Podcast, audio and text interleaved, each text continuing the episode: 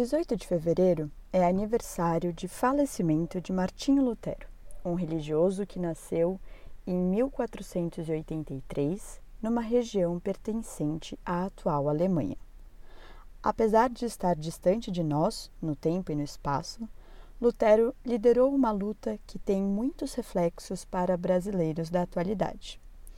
Filho de um dirigente de mina de cobre, Lutero foi criado para mudar do campo para a cidade, ingressar no serviço público e melhorar a condição social de sua família. Logo, entrou na universidade, mas um acidente levou-o a tornar-se monge, entrando para a ordem católica dos agostinianos. Inconformado com algumas práticas de religiosos de seu tempo, Lutero iniciou um movimento protestante contrário à Igreja Católica que há séculos prevalecia em grande parte do território europeu.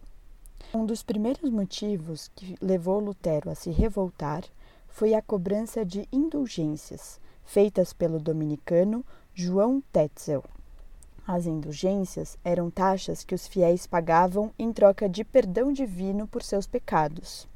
Mas, além de atacar práticas corruptas como essas, Lutero apresentava críticas mais profundas que ultrapassavam os hábitos de um ou outro religioso e atingiam o catolicismo como um todo.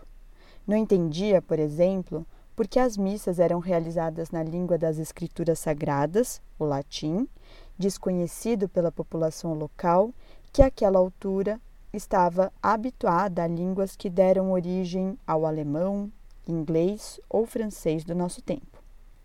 Esse fator, inclusive, ligava-se a outra crítica que Lutero fazia ao catolicismo.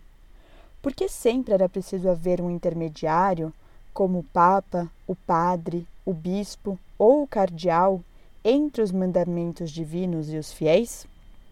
Por que não era possível que cada um tivesse um contato direto com os textos e ensinamentos divinos? Esses e outros questionamentos foram escritos por Lutero e pendurados na porta de uma das igrejas da região. Logo, pessoas de localidades vizinhas também tornariam públicas suas próprias ideias contrárias ao catolicismo. O francês João Calvino, por exemplo, fundou uma nova corrente religiosa defendendo que todo ser humano nasce predestinado à salvação eterna ou não. Os sinais da salvação estariam numa vida de virtude, baseada no trabalho sério, ordenado e livre de excessos como a embriaguez. A reforma iniciada por Lutero, então, deu origem às primeiras religiões protestantes, que também ficaram conhecidas como evangélicas. Afinal, defendiam que todo cristão pudesse ler os textos dos evangelhos criando sua própria interpretação.